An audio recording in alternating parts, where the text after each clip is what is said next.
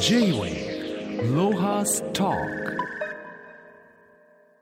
今週のゲストは株式会社アエル代表取締役矢島理香さんです。京都からリモートでご出演です。矢島さんよろしくお願いします。よろしくお願いいたします。矢島さんは1988年東京生まれ慶應義塾大学法学部卒業後同大学大学院の政策メディア研究科を修了され大学時代に日本の伝統文化や産業の情報発信の仕事を始め2011年大学4年の時にアエルを創業。現在東京京都秋田の3拠点にさまざまな事業を展開されていらっしゃいます。えー、早速ですが矢島さんアエルについてどんな会社なのか、えー、事業など、えー、少しご紹介いただけますか？はい、えー、株式会社アエルは日本の伝統を次世代につなぎたいという思いから誕生した会社になります。で私自身、えー、東京で生まれて千葉の、えー、新興住宅地で育ちましたので、新しい地域ということで、この伝統とか文化、なんか田舎のね、おじいちゃんおばあちゃんのお家とか、そういったものにすごく憧れながら育ったという幼少期でした。ですから、なんだかこう、日本に憧れる日本人という感覚でずっといて、まこうジャーナリストを目指してえ大学に進学したんですけれども、日本の伝統を専門に伝えるジャーナリストになりたいなと、自分自身の幼少期からの体験を通して感じて、えー、まあ、そういったね、会社がないかなっていろいろ探したんですけれども、当時見つからなかったので、じゃあないなら、自分でまずその日本の伝統を次世代につなぐ会社を作るところから始めようというのが会社のスタートでした。なるほど。あの2011年22歳で起業されてますけども、えー、この年に何かきっかけがあったのでしょうか？そうですね。あの、その前年にですね、東京都さんのビジネスコンテストで、あの、私のこの伝統次世代につなぐビジネスのアイディアが、えー、認められて優勝したことがきっかけで、はい、翌年ですね、準備をしてスタートいたしました。で、アエルは、えー、日本のまあ、こう、令和の和にひらがなで得るであえると言うんですけれども、やっぱりこう、和え物のように、それぞれの魅力を引き出して会えることをしたい。なので、日本の伝統や先人の知恵と、今を生きる私たちの感性や感覚を会えるという思いで、まあ、準備をした上で、このちょうど2011年ですね、大学4年生最後に創業してスタートしたという流れになりました。なるほど。会えるはじゃあごまあえとかそういう 意味の会えるなんだ。はい混ぜると違って、なんかあえるの方が、ちょっと時間はかかるけれども、より本質的な、中長期的な視点で物事をあえて次世代につないでいく。それが日本の伝統の考え方の一つかなと思ったんですよね。なるほど。J-Way ロハスターまああの、えー、会えるが事業を行う上で、えー、一番大切にされていることが三方よし以上であることというのがあるそうですけど、はい、これをご説明いただけますか？はい。私たちアエルはただ稼ぐのではなく美しく稼ぐということを大切にしています。で美しく稼ぐためには何が必要なのか。で、その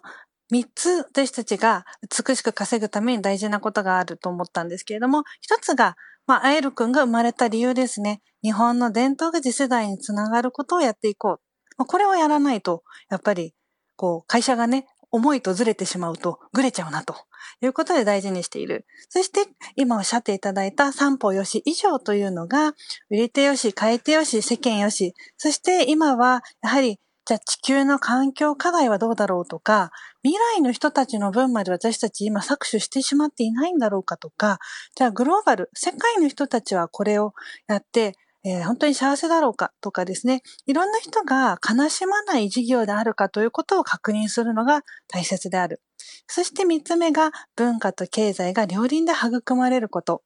やっぱり経済で経済を回そうとすると、すごく窮屈な、まあ、今の日本がね、まさにそういう感じになってしまっていると思うんですけれども、もう一回文化を楽しむ、その文化を発信することで未来の経済を育んでいく。こんな循環をあえるは生み出すことで、えー、美しく稼ぐを、えー、実践していきたいなと思い、日々活動しております。J-Way Lohas Talk 矢島さんあのアエルは現在スタッフの方は何名ぐらいいらっしゃるんですか？今うちはそうですね。あの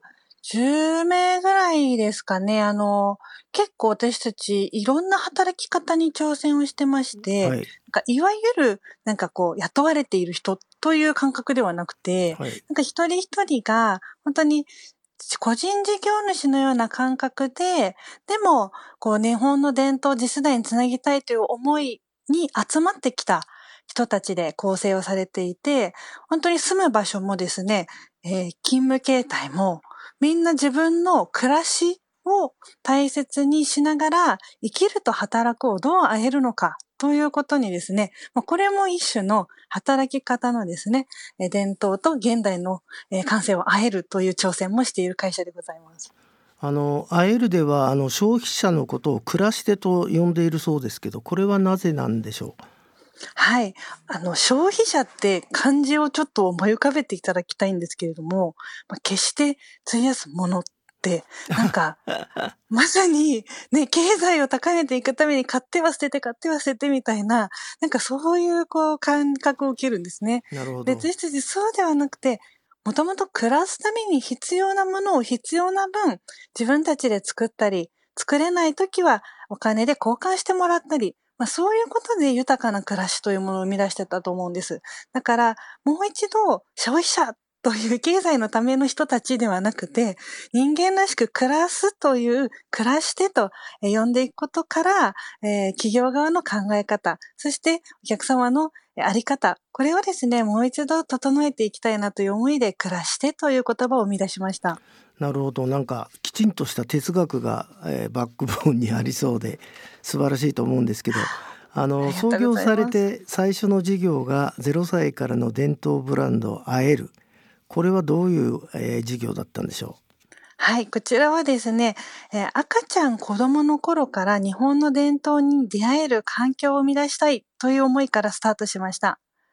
で私自身、やはり幼少期日本の伝統に出会う機会ってほとんどなかったので、正直伝統を好きとか嫌いとか、そういう気持ちもなくて、知らないという状態だったんですね。はい、で、今の多くの日本の若い方々って同じ状況だと思ってて、あなたは日本の伝統好きですか？って言われた時に、うーん、好きかな？嫌いかな？というよりも、よくわからないっていう答えの方が一番近いと思うんです。で、私は、じゃあ今日生まれた赤ちゃんに皆さん出産お祝いって送りますよね。うん、その出産お祝い、みんなが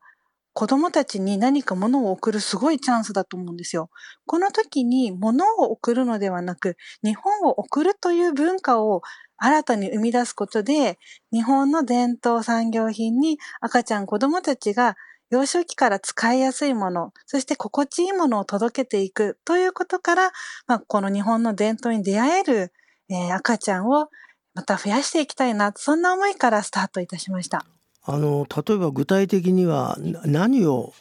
渡すんですかね？ちゃんちゃんことかそういうの、はい、あ例えばですね、もうこれは本当に現代の暮らしにそのまま馴染むものをデザインして、はい、職人さんたちにオリジナルとして、オリジナル商品として作っていただいているんですけれども、はい、例えば、えー、本藍染めの産着という徳島の職人さんに作っていただく、で産着って皆さん必ず赤ちゃん着るものなんですけど、これを、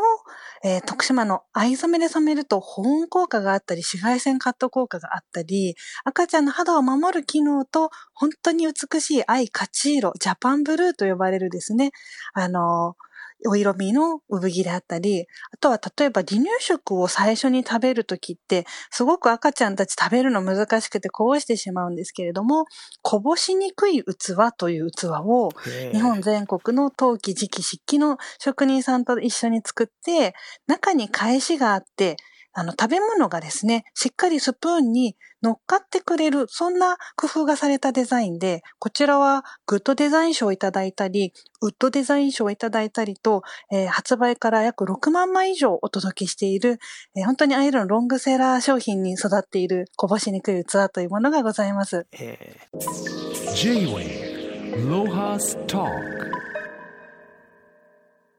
あのあとこの伴走型リブライディング事業っていうのはどういう事業なんですか？あはい。伴走型リブランディング事業というのは私たち日本全国の中小企業の経営者さんにですね、えー、寄り添いながら企業の本質、伝統をもう一度見つめ直し、そしてその伝統をもう一度言語化しながら、どうやって今の時代に合う事業、ビジネスに発展させていったらいいんだろうか。まあ、そういうですね、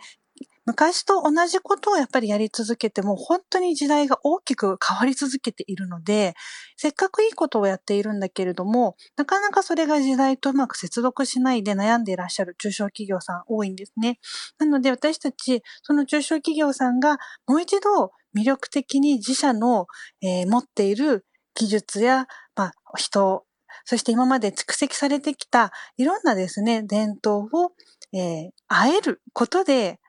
また今の時代に求められる、そんな、えー、事業に一緒にですね、育んでいくようなことをしています。でこれは地域の無形文化を、えー、育む大事な役割を担っているのが中小企業さんなんですね。なので、中小企業さんの元気がなくなってしまうと、地域のお祭りとかですね、そういった、えー、ずっと脈々と続いてきたものが消えてしまう。なので私たち地域の無形文化を次世代につなぐためには、地域に元気な中小企業さんを増やしていくっていうことが、私たちになりたい伝統をつなぐことに直接的につながるという思いから、この経営者の壁打ち相手、そして言語化を一緒にやって、組織を改革していく、そんな伴走型リブランディング事業をやっております。あのその候補に上がる、中小企業っていうのは、はい、どうやって見つけるんですか？向こうの方から相談があるんでしょうか？あ、そうですね。最近はご相談いただくことも増えてきていますが、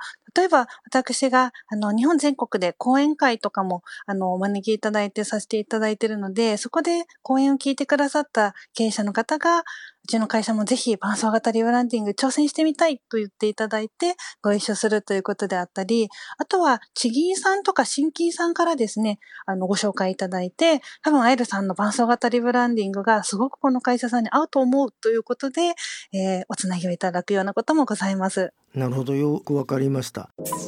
J-Way ロハスタあとこの金継ぎや、えー、漆の塗り直しをするあえる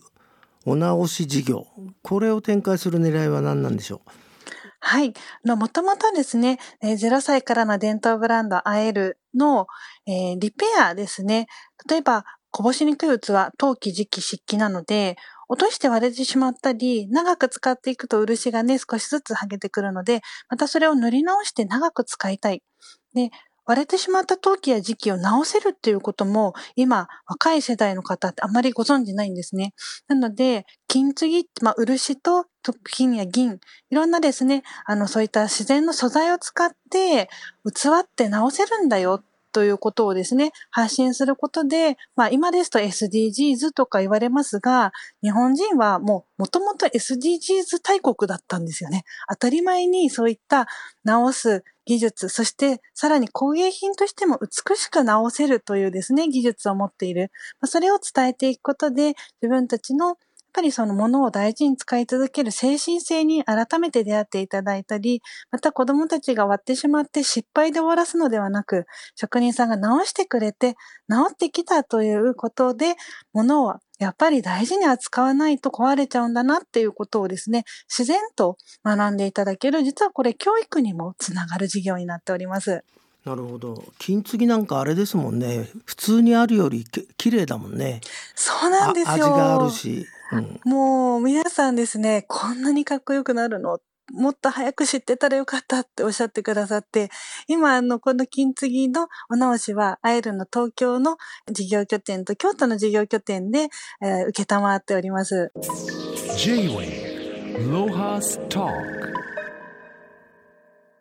あの矢島さんあの会える主催の無料イベントが京都と東京で予定されているということですけども、はい、えー、ご自身でちょっとご紹介いただけませんか？とぜひですね、皆さんに、この日本の伝統に出会っていただきたいなという思いで、11月にですね、2つのイベントをご用意しております。えー、一つ目が11月12日の日曜日、1時から2時半ですね。アエルの京都拠点、アエル五条にて、えー、日本の伝統食とウェルビーイング、豊かな暮らしを考えるというテーマで、トークセッションをご用意させていただいております。今、海外からも本当に注目をね、浴びている日本の伝統食をもう一度見つめ直し、伝統食の一つとも言えるすっぽんに関わるお話をですね、えー、すっぽんに非常に詳しい、えー、ゲスト、電熱通販さんの日垣舞子さんをですね、お招きして、私がですね、あの、ファシリテーターとしてお話を引き出しながら、えー、一緒にですね、皆さんと日本の伝統食、日本の伝統文化について、そしてウェルビーイング、豊かに生きるということにどうつなげていけるんだろう。こんなお話をですね、していきたいと思っておりますので、ぜひお越しください。で、もう一つがですね、えー、東京11月23日木曜日ですね。この日はあの祝日の日になっておりますが、えー、1時30分から3時まで、えー、東京アエル目黒にて、えワークショップを開催いたします。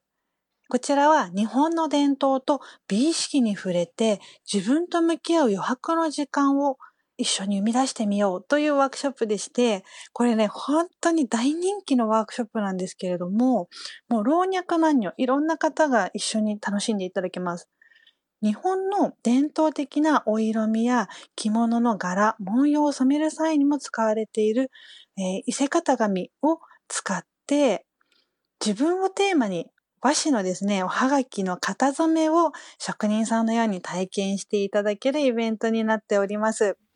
あの参加したいという方には事前の申し込みが必要とのことなんですけど。会えるのですね、ホームページから、えー、お申し込みいただけます。もしくは Facebook とかもね、あのー、発信しておりますので、Facebook、Instagram、会えるのホームページから、こちら、えー、京都、東京それぞれイベントですね、お申し込みいただけたら嬉しいです。京都はあの私、えー、矢島理香がお待ちしておりますので、皆さんぜひ会いに来てください。あと矢島さん最後にお聞きしたかったんですけど創業時に20年で社長を引退すると決めているそうですね。そうなんです。これは何でですか？どっか行っちゃうのかな？これはですね、あの、私自身、えー、大学院でファミリービジネスという、あの、家族経営論を学んだ時にですね、やはり、まあ、経営者いつ引くのか、引き時というのをですね、決めておかないと、なんだかやっぱり自分が生み出した可愛いね、子供のような存在の会社にずっとずっといたくなってしまうなと思ったんですね。でも、アエル君は日本の伝統や先人の知恵と今を生きる私たちの感性や感覚を会える子なので、今を生きる私たちの感性や感覚が、まあ、わかる年代までを社長の在任期間にしないと、アエル君が生まれたまさに重いミッションを達成できないなと思ったんです。で、じゃあ今の感性や感覚って何歳ぐらいなんだろうというのを、まあ創業時に考えて、日本人の、まあ中央年齢値ですね、真ん中の年齢って何歳かなっていうのを見たら、だいたい今47歳ぐらいなんですね。なので、私が20年経つと42歳になるんですけれども、まあ、成人したね、20年で当時は成人式だったので、まあ、エル君を成人させるところまでは、創業者、生み出したお母さんがしっかりと、まあ、面倒を見るけれども、それ以降は次の新しい育ての親であるお父さん、もしくはお母さんを迎え入れて、私はですね、相談役、おばあちゃんになろうと決めて、まあ、あの、まだまだ42歳なので、えー、20年後42歳なので、あの、元気だと思うんですけれども、元気なうちに、そういった若い20代の子にまた経営を譲り、でも、こう、まあ、亀の声と死の子ということで、今までの経験をですね、活かして、その若い経営者の方のお役に立てるような、まあ、相談役として、まあ、こう会社を支えていくような役割をですね、まあ、こう分担していけたらいいなと思っております。今、絶賛ですね、えー、後継者候補を探しているところでございます。我こそはという方いらっしゃいましたら、ぜひ来てください。あの実は僕はあの矢島さんと全く同じ学部で卒業してるんですけどなんと先輩。先輩なんですが全くあなたと違うもんね。俺欠点だらけだもんね。そんなこと。いやいやいや今日はどうも矢島さんお忙しい中ありがとうございました。ありがとうございます、